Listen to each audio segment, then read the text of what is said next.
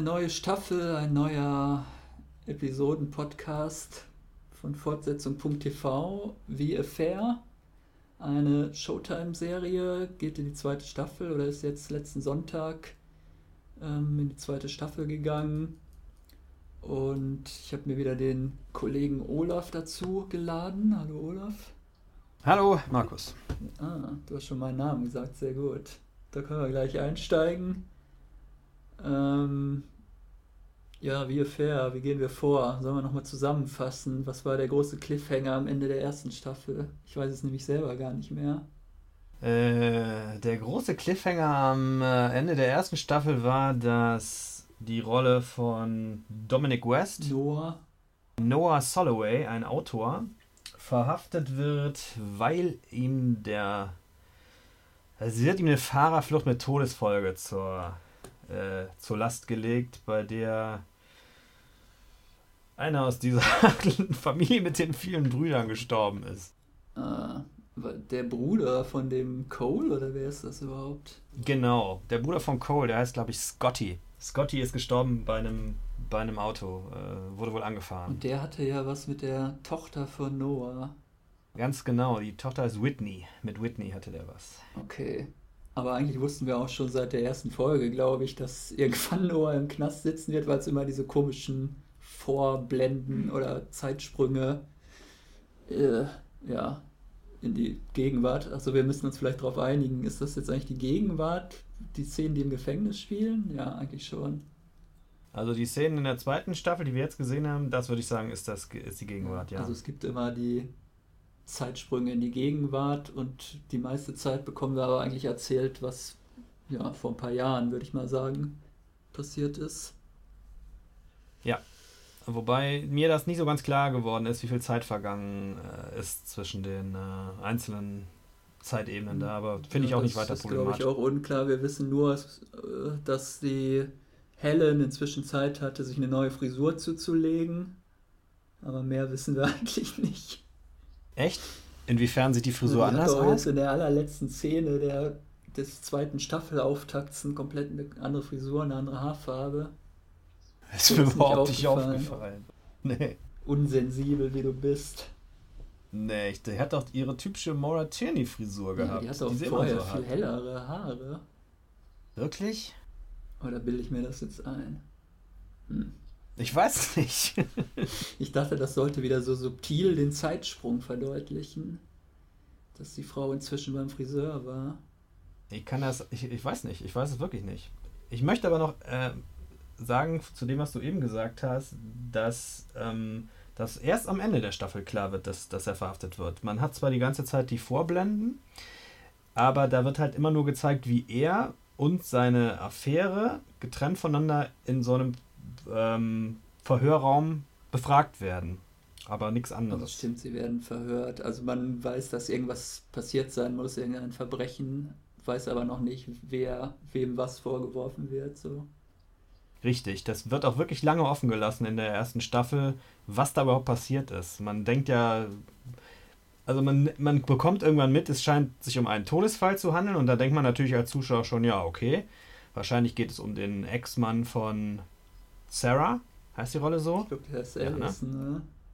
Allison, richtig. Die kam zwar jetzt gar nicht vor oder nur hat gar nicht gesprochen in der Folge, aber ich glaube mich zu erinnern, dass sie Allison hieß. Du hast äh, vollkommen recht, sie hieß Allison. Warum habe ich hier Sarah stehen? Weil die Mysterien Autorin der Serie Sarahs Team heißt. Hm. Ist das richtig? Gefällt mir jedenfalls die Erklärung. Okay. Die Zeitstruktur ist, glaube ich, eh noch ein Problem oder wird wahrscheinlich auch im Laufe der Staffel noch eine größere Bedeutung kommen, bekommen, weil ich schon gelesen habe, dass es wohl größere Zeitsprünge zwischen den einzelnen Episoden diesmal geben soll. Und dann aber auch mal vor und zurück gesprungen wird, fröhlich. Und man dann irgendwann wahrscheinlich komplett den Überblick verloren hat, wie bei True Detective damals in der ersten Staffel. Habe ich eigentlich nicht gehabt bei True Detective, aber. Naja, okay. Ich wollte ja, nur kurz sehen. den Seitenhieb zu True Detective anbringen diese Verhörsituation, das erinnerte mich ja auch stark an die erste True Detective Staffel. Hätte mir auch gut gefallen, wenn Dominic West aus seinen Bierbüchsen irgendwelche Figuren geschnitzt hätte. Ist aber leider nicht passiert. Ja gut, vielleicht gehen wir mal zur Handlung des Staffelauftakts. Äh, wir haben wieder zwei, zwei Erzählebenen sozusagen oder bekommen zweimal einen Tag aus zwei verschiedenen Perspektiven geschildert. Äh, am Anfang aus der Perspektive von Noah. Ähm, ja, es ist eigentlich der Tag oder ich weiß nicht, der Höhepunkt des Tages kann man vielleicht nicht sagen, aber das ist halt, äh, dass er sich mit seiner Noch-Ehefrau beim bei so einem Beratungstermin bei seinem, also bei einem Anwalt äh, zusammenfinden soll. Ähm, vorher hat er noch ein Gespräch mit seinem Lektor, wo es um seinen neuen Roman geht, der, glaube ich, ziemlich stark bei seinen tatsächlichen Erle Erlebnissen äh, inspiriert ist, was man da so raushört. Dann gibt es einen sehr schönen Dialog. Also der Lektor, dem gefällt irgendwie das Ende nicht oder das Ende des Romans ist ihm zu unspektakulär. Er will da irgendwie, dass noch ein Mord am besten zum Schluss mit reinkommt und dann. Aber das hat Noah ihm ja auch so angekündigt. Ne? Das ist ja nicht so, dass der, ähm, der Typ vom Verlag das von sich aus da rein will. Er benutzt einfach den Pitch, den Noah ihm damals gegeben hat und möchte damit weiterarbeiten. Macht aus Marketing-Sicht schon Sinn. Du hast jetzt wieder den Vorteil, dass du alle Folgen, glaube ich, gerade in den letzten Wochen gesehen hast. Das stimmt, das stimmt natürlich. Ist wieder ein Jahr her, seit ich die erste Staffel gesehen habe. Deswegen. Die wollen das Buch eigentlich gar nicht in der ersten Staffel. Die sind nicht wirklich interessiert, bis er dann anfängt, seine Idee mit seinen autobiografischen Fakten oder äh, äh, Ereignissen aufzufüllen und dann sagt, ja, ich habe noch einen super Twist für den Schluss. Am Schluss bringt er sie um und zwar völlig unmotiviert. So. Und da wird er dann hellhörig, der äh, Verlagsmensch.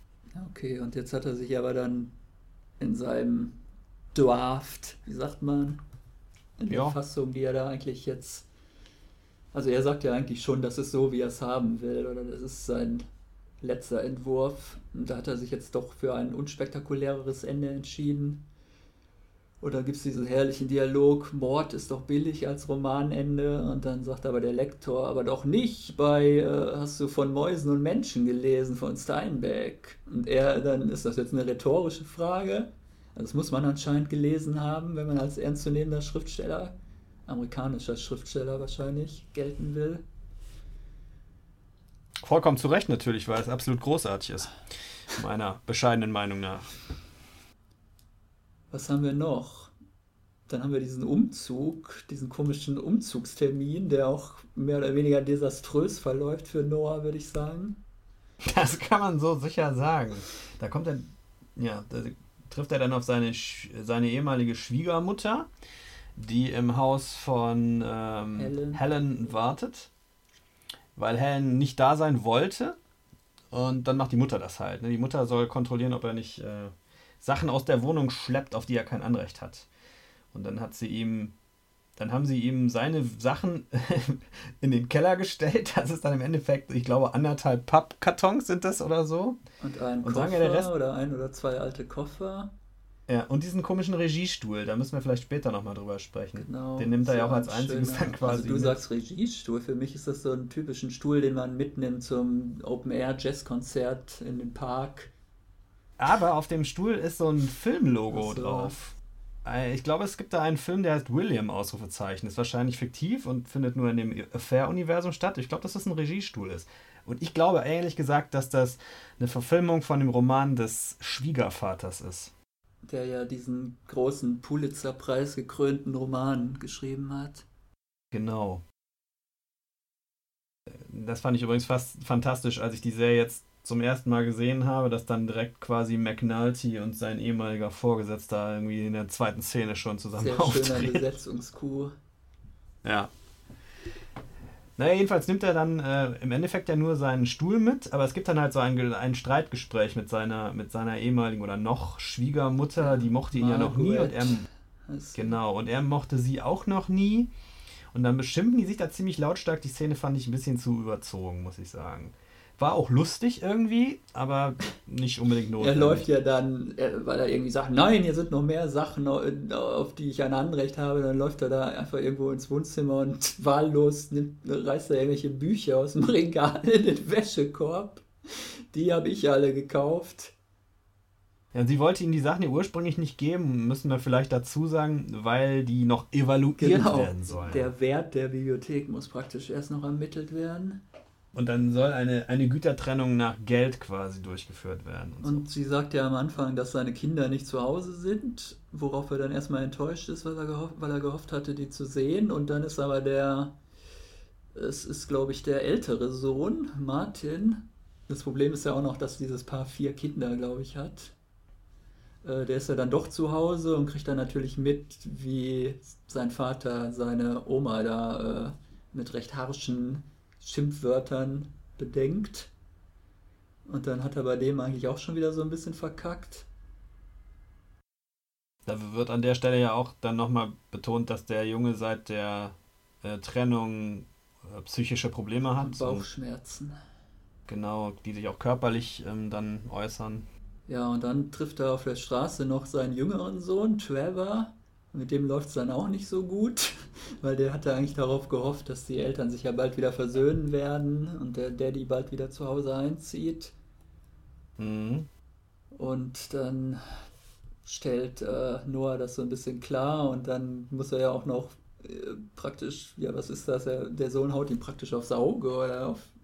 Ja, und ihm vor die Nase. Das fand ich, das war dann nee, nach, der, nach der Szene mit der Oma für mich direkt die zweite Szene, die ich so überzogen fand das blieben dann aber die einzigen Folgen in der, in der äh, äh Szenen in der ja, Folge. Das habe ich auch tatsächlich noch nie gesehen, dass so ein kleiner, der ist ja vielleicht so acht Jahre alt, wenn es hochkommt, äh, dass er seinen Vater ins Gesicht schlägt. Äh, Und zwar so fest, dass der quasi direkt Nasenbluten bekommt. Das finde ich auch ein bisschen unwirklich. Also, Zumal das ja jetzt auch nicht so ein Assi-Haushalt oder äh, irgendwie eine völlig dysfunktionale Familie vorher war.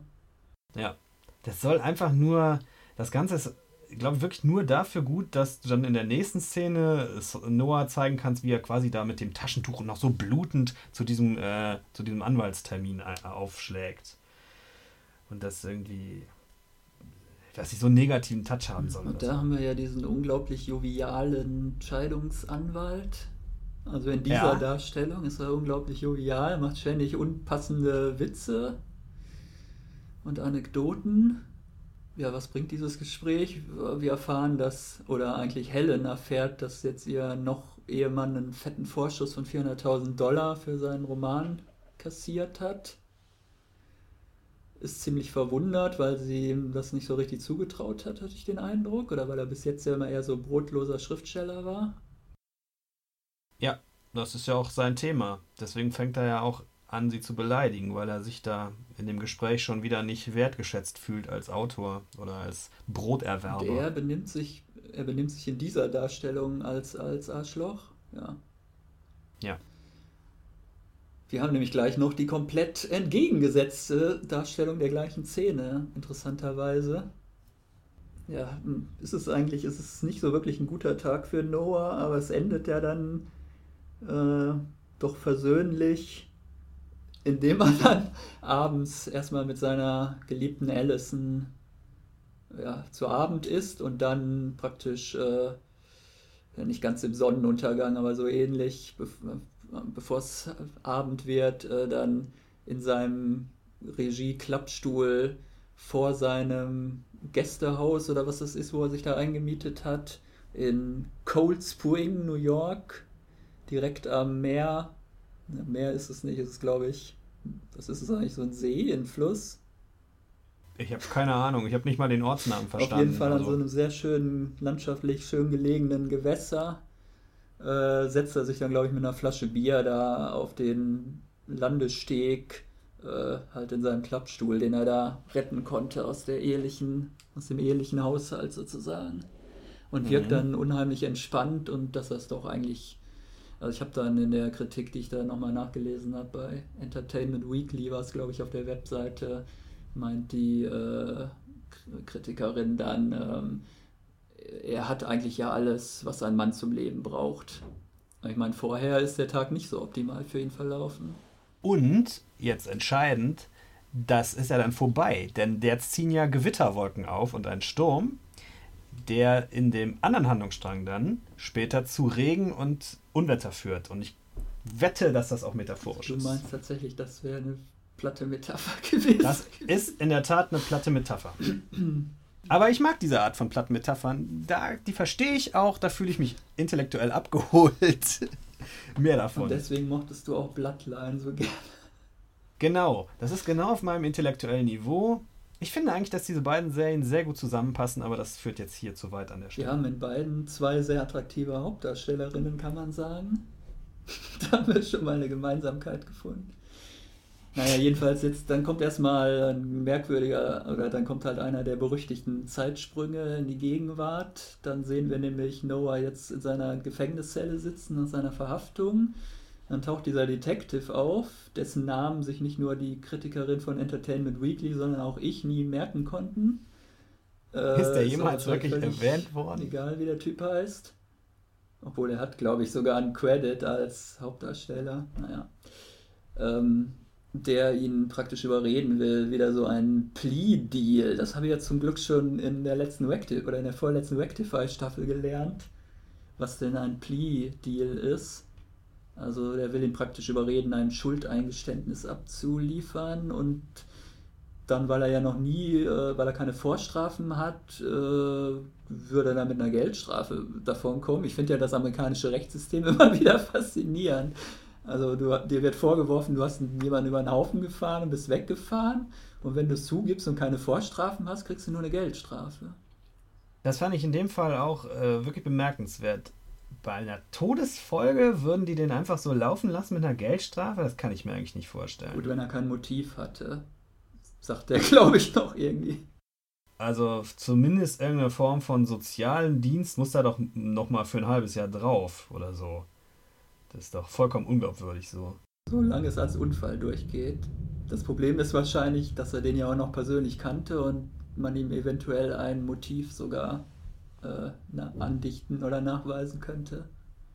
Mhm. Dann weiß ich nicht, ob er dann noch mit der Geldstrafe davon käme. Ja, er sagt jedenfalls, ich sag nichts mehr, bis ich nicht mal einen fucking Anwalt sprechen durfte.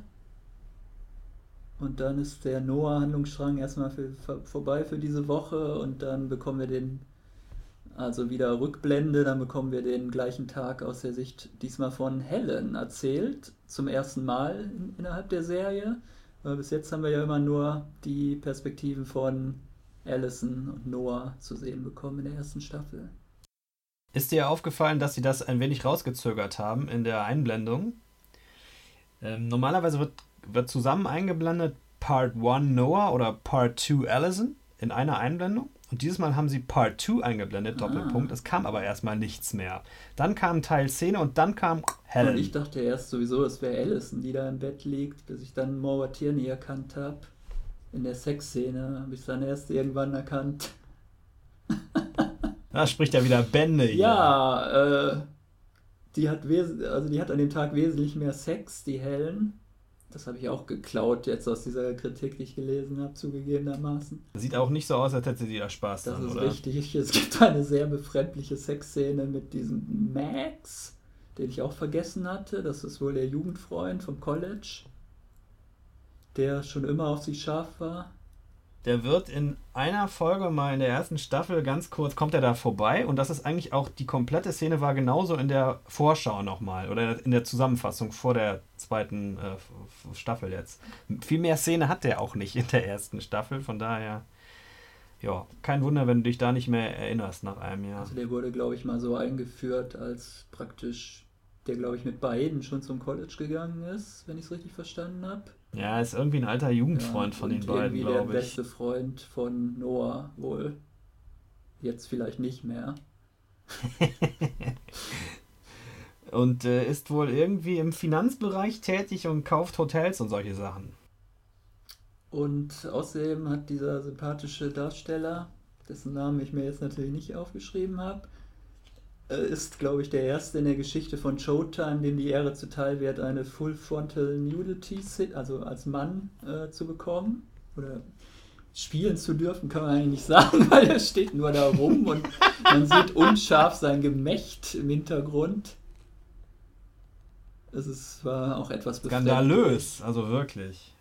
Ich, ich habe mal gelesen, ich weiß nicht, ob es bei, ähm, ob es so wie Fair war oder ob es so Masters of Sex war, in einem Interview mit, also einem der Showrunner, ähm, ob man denn das bei Showtime bringen dürfte. Also die, die war, es war halt nicht so ganz klar dem Autoren oder der Autorin, äh, wie tolerant Showtime denn ja wirklich ist mit den ganzen Nacktdarstellungen, ob man denn wirklich jetzt einen nackten Mann von vorne ganz Körper zeigen dürfte oder ob die Showtime-Bosse dann auch sagen würden, nee, das geht nicht. Und hier haben sie es jetzt wohl die Grenze mal ein bisschen weiter verschoben. Ja, fandst du denn das irgendwie äh, dramaturgisch notwendig, jetzt mal das Gemächt zu sehen von dem Typen? Äh, ich finde die ganze Sexszene vorher schon nicht notwendig. Also, äh, gut, es ist eine Serie, wo es um eine Affäre geht, da ist es irgendwie naheliegend, dass man auch ein paar Sexszenen Aber doch nicht einbaut. von den beiden. Nee, ich fand das alles sehr befremdlich. Die ganze Szene war befremdlich. Die, ähm, der Typ irgendwie für den Zuschauer definitiv so angelegt, dass uns der unsympathisch sein soll und dass wir den irgendwie schmierig und aufdringlich finden sollen. Ähm, aber sehr gut gespielt von beiden, weil diese, diese Beklemmtheit in der Szene, die für sie da wohl erfahrbar ist, wird ja für den Zuschauer, finde ich, sehr gut nachvollziehbar. Die beiden Schauspieler kennen sich angeblich seit langem, habe ich auch noch ein Interview gelesen, das dann auch verlinkt wird. Und das hätte doch die, das Drehen dieser Szene deutlich vereinfacht, dass die vorher offen drüber sprechen konnten und nachher dann eigentlich auch nicht weiter peinlich berührt waren. Das ist aber wirklich eine, eine ganz merkwürdige Sexszene. So eine Darstellung, wo Sex echt aussieht, als. Also, habe ich lange nicht mehr gesehen. So eine Darstellung, wo es wirkt, als würde sie das wirklich einfach so über sich ergehen lassen. Ja. Und eigentlich sogar widerwillig sein, aber ihr Kopf will das halt irgendwie. Genau, wahrscheinlich soll das einfach die Retourkutsche sein für den Noah, vermute ich mal. Ja, klar. Und ich meine, er hatte ja seinen Spaß offensichtlich. Also jetzt nochmal die Frage zu der, zu der, ähm, ähm, zu der, zu der, zu der Penis-Szene. Ich weiß nicht, ob das notwendig ist, aber warum soll man es denn nicht machen? Ständig hüpfen nackte Frauen durch irgendwelche Serien, warum nicht auch nackte Männer? Ich finde, da muss dann auch Gleichberechtigung genau. gelten. Also im schwedischen Fernsehen oder in alten Schimanski-Krimis der 80er Jahre laufen die auch ständig nackt durch die Küche, die Männer. Also das scheint ja eh nur im amerikanischen Fernsehen so ein Problem zu sein.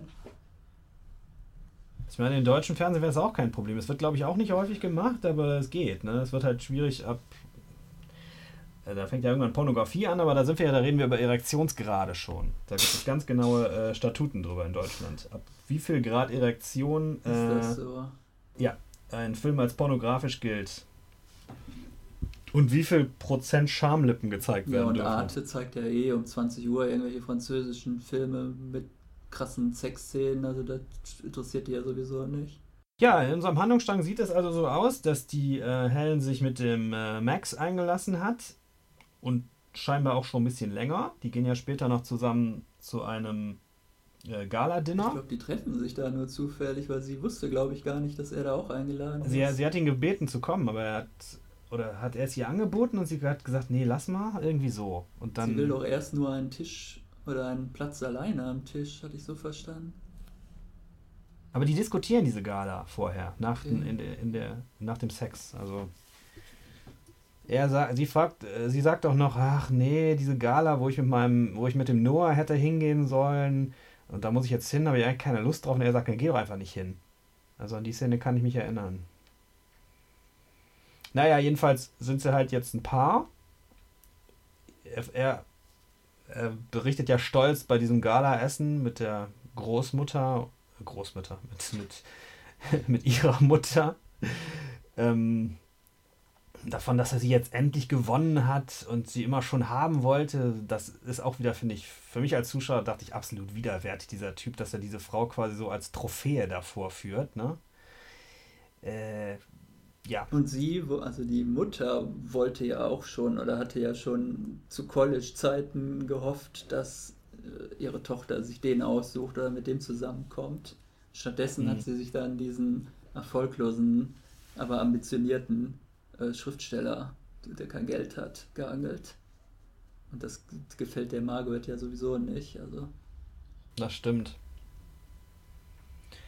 Ja, ansonsten ist ähm, der hellen Handlungsstrang, wir kommen da sicher gleich nochmal auf diese zentrale Szene dieses, dieses Gesprächs bei dem äh, Scheidungsanwalt, diesem Mediator, aber drumrum gibt es halt noch viele Szenen, die zeigen, dass sie mit ihrem Leben, wie es jetzt ist, absolut nicht zufrieden ist, hat, ähm, hat offensichtlich angefangen zu kiffen, macht das auch in der Öffentlichkeit. Ähm, geht's, ist, die Leute reden über sie, sie, sie besucht ja eine so eine Ballettprobe von ihrer Tochter und äh, kann sich dann anhören, wie die Leute vor, äh, vor ihr, eine Reihe vor ihr quasi, weil sie sie nicht wahrnehmen, über sie reden. Was jetzt zu dieser hervorragenden Szene führt, anschließend, wo ähm, eine von diesen Ballettmamas zu ihr kommt und sagt, ah, wie ist denn das mit diesen Affären? So, hast du da irgendwas gemerkt? Vorher gibt es da so einen Ansatzpunkt? und sie dann darauf antwortet, ähm, Ach nee, sie meint, genau, sie meint, ja, ja, die, ob sich die Aura ändern würde, fragt die, fragt die ähm, Ballettmama. Und, und Helen sagt, ja, es stimmt eigentlich. Jetzt, wo du es sagst, hätte ich mal, äh, wer hätte mir eigentlich das bewusst werden müssen, als diese Regenbogenfarben aus seinem Schwanz geschossen kamen. Das fand ich sehr lustig. Sehr derbe, aber ich habe sehr gelacht. Ja. Ja, so richtig glücklich äh, ist sie auf jeden Fall nicht. Sie wirkt auch eher so, also sie kommt überhaupt nur durch den Tag, in dem sie öfter mal eine Weed-Pause einlegt. Ja, dann haben wir diese zentrale Szene über den Scheidungsanwalt, die jetzt in ihrer Erinnerung irgendwie komplett anders verläuft. Erstmal ist der Anwalt plötzlich ein lustloser Typ, der überhaupt keine Lust hat, irgendwas zu erklären und eigentlich nur dann auf Bitte, ach, äh, wollen Sie das jetzt wirklich nochmal hören, wie das hier abläuft? Ja, gut, ich mache für Sie die Kurzfassung, bla bla bla. Also er macht jetzt pl plötzlich gar keine Witze mehr oder so.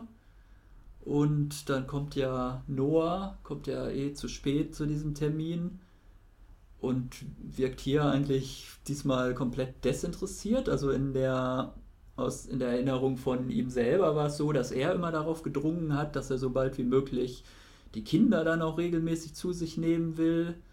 Und es wäre ja alles kein Problem, sich eine Vier-Zimmer-Wohnung in der Stadt zu nehmen, weil er ja diesen tollen Vorschuss hat.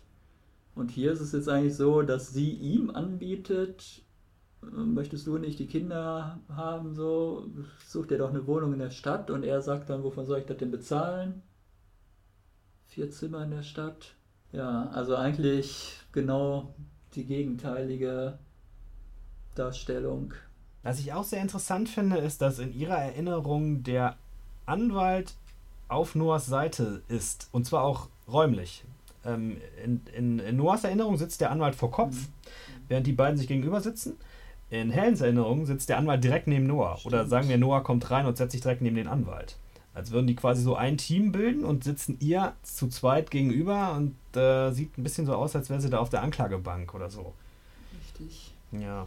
Ja, was lernen wir jetzt daraus? Dass Noah doch ein Arschloch ist eigentlich. Ich finde das ganz schwierig, diese Szene. Ich finde auch, find auch seine Erinnerungen, wenn, sind das wirklich Erinnerungen von den beiden? Das ist mir immer noch nicht so ganz klar, diese beiden Perspektiven, ob das wirklich Erinnerungen sein sollen. In der ersten Staffel wird das auch nach einigen Folgen nämlich verwäscht, das so am Anfang merkt man schon klar, okay, das sind Erinnerungen von beiden, aber danach passt das auch nicht mehr so immer. Ich glaube, das sind dann auch, auch einfach narrative Freiheiten. Aber was soll es sein? Also es ist auf keinen Fall irgendwie ein allwissender Erzähler, der uns irgendeine Realität darstellen will, sondern es sind eigentlich so zwei unzuverlässige Erzähler, wo wahrscheinlich bei, keine Version davon wirklich so passiert ist und man sich als Zuschauer zusammenreimen muss, wie es vielleicht wirklich passiert sein. Das ist sicherlich der beabsichtigte, der beabsichtigte Effekt, dass du als Zuschauer halt die Wahrheit niemals erfahren wirst, weil es sowieso keine Wahrheit gibt zwischen zwei oder mehr Menschen, sondern immer nur verschiedene Positionen.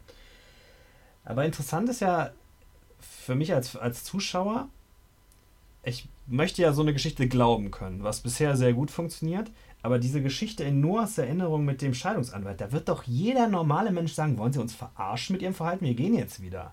Oder? Weil der Anwalt so komische Witze erzählt. Ja, weil der so dämlich debiles Zeug die ganze Zeit faselt. Ich glaube, er sagt doch dann auch, als sie dann rausgehen, irgendwie zum Taxi, sagt doch Noah dazu Helen. Wo hast du den Spaß genau, denn her? sagt sie doch irgendwie, äh, der, der, ist mir empfohlen worden, das ist ein sehr guter Scheidungsanwalt, der hat schon die Scheidung von Jonathan Zephyr Foe äh, durchbekommen. das habe ich überhört, das ist Hat ja er schön. sich nicht auch umgebracht? Wirklich? Das ist doch der von Unendlicher Spaß, oder nicht? Ja, richtig. Ist er nicht Suizid begangen? Nee, nee, nee, nee, der von Unendlicher Spaß heißt David irgendwas Wallace. David Wallace Lloyd. Siehst du, jetzt wollen wir einmal gepflegt über amerikanische Gegenwartsliteratur sprechen. Moment, ich habe da noch, bin noch nicht, ihr habt da noch was zu. Jonathan Safran Foer ist, glaube ich, der mit Running with Scissors, oder? Was ist das denn? Bin mir eigentlich ziemlich sicher. Und ähm, dir mit diesem Tierbuch, wo es um Fleisch, Fleischkonsum geht, da weiß ich den Titel gerade nicht. Tiere essen auf Deutsch, glaube ich. Sachbuch da, genau. Das müsste eigentlich sein, der Foer.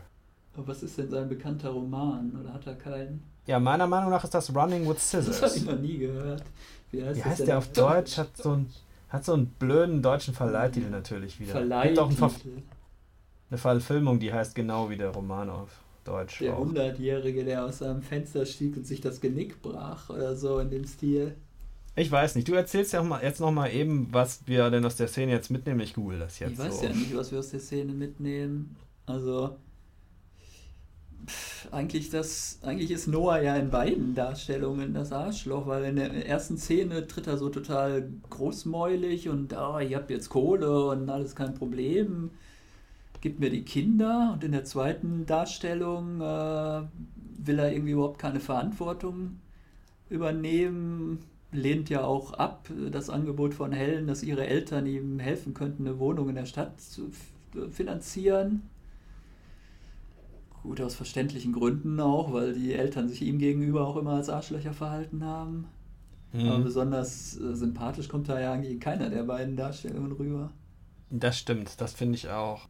Das ist ja ganz interessant, wenn die, der erste Teil wirklich seine Erinnerung ist. Ähm, hat er wirklich von sich selbst so eine negative Erinnerung dann? Er Naja. ist vielleicht mit seinen Gedanken einfach ganz woanders, weil er halt sein neues Leben mit Allison plant.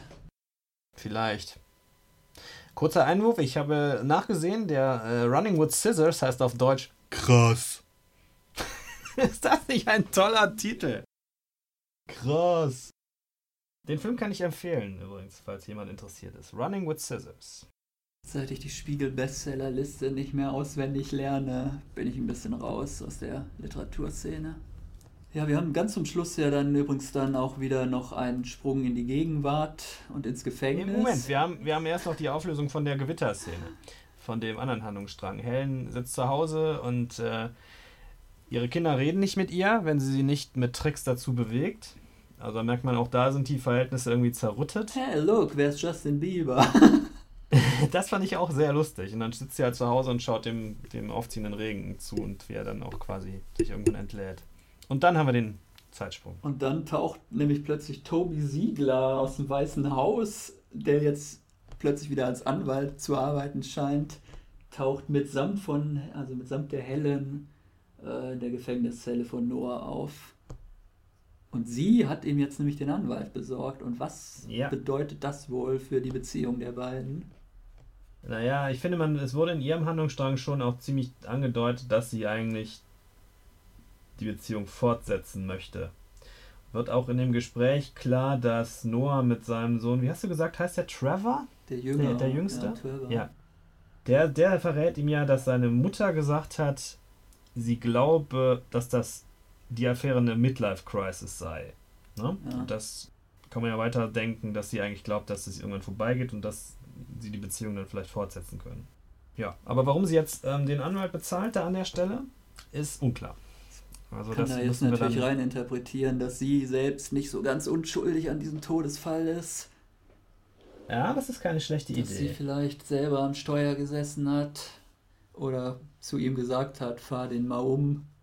Die interessante Frage ist ja, warum kann er diesen Anwalt nicht selber bezahlen? Es wird ja in der Szene klar, er hat eigentlich kein Geld für den Anwalt. Denn A haben wir ja von dem Vorschuss erfahren und B kann man ja ganz am Anfang der Szene auch sehen, äh, oder am Ende der, am Ende der letzten, des, des anderen Handlungsstrangs, als er dann verhaftet wird zu Hause quasi. Ach nee, ist am Ende der ersten Staffel, genau.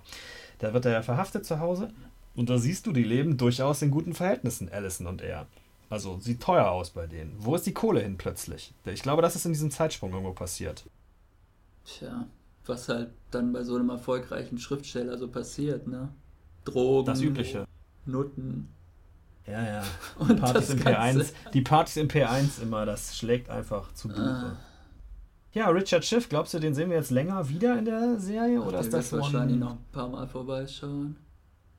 Glaube ich schon. Bietet ja jetzt immer so ganz kurze Nebenrollen offensichtlich. In, in Manhattan in der ersten Staffel taucht er auch zweimal auf für etwa fünf Minuten und spielt so ein. ich meine, durch sein Aussehen ist er halt schon ein bisschen eingeschränkt, der Richard Schiff. Ne? Das ist halt auch so ein, so ein Ermittler-Typ, der so einen Anwaltshintergrund hat. Irgendwie. Ja, es würde jetzt keinen Sinn machen, ihn nur für diese eines oder für diesen Cameo-Auftritt am Ende der Folge da auftauchen zu lassen. Das stimmt. Auf der anderen Seite muss man auch realistisch sagen, wir kennen Richard Schiff halt gut, weil wir sieben Staffeln West Wing gesehen haben, aber wer kennt den denn wirklich noch? Das ist alles schon ein paar Jahre her. Ja, es kann nicht jeder ein Rob Lowe sein. Ja, jedenfalls äh, also ich fand die Folge ziemlich toll. Ich fand auch die ganze erste Staffel ziemlich toll.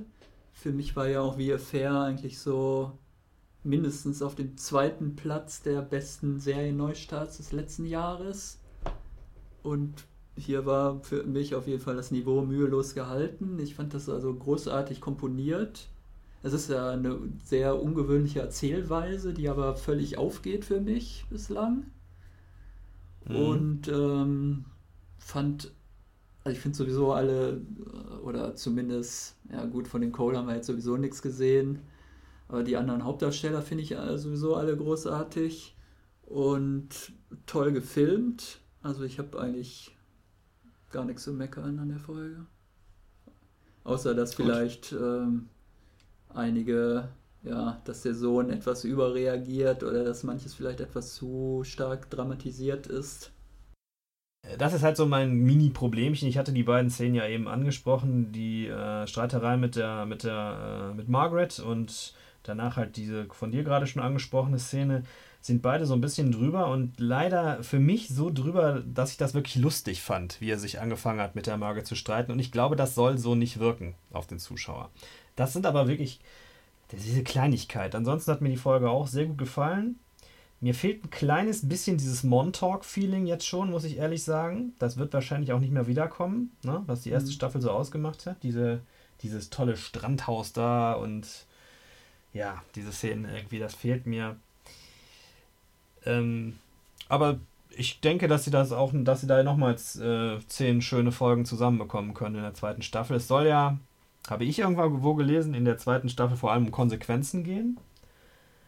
Ähm, die Konsequenzen der Affäre oder Konsequenzen irgendwelcher Art, haben sie nicht gesagt, nur Konsequenzen, so generell.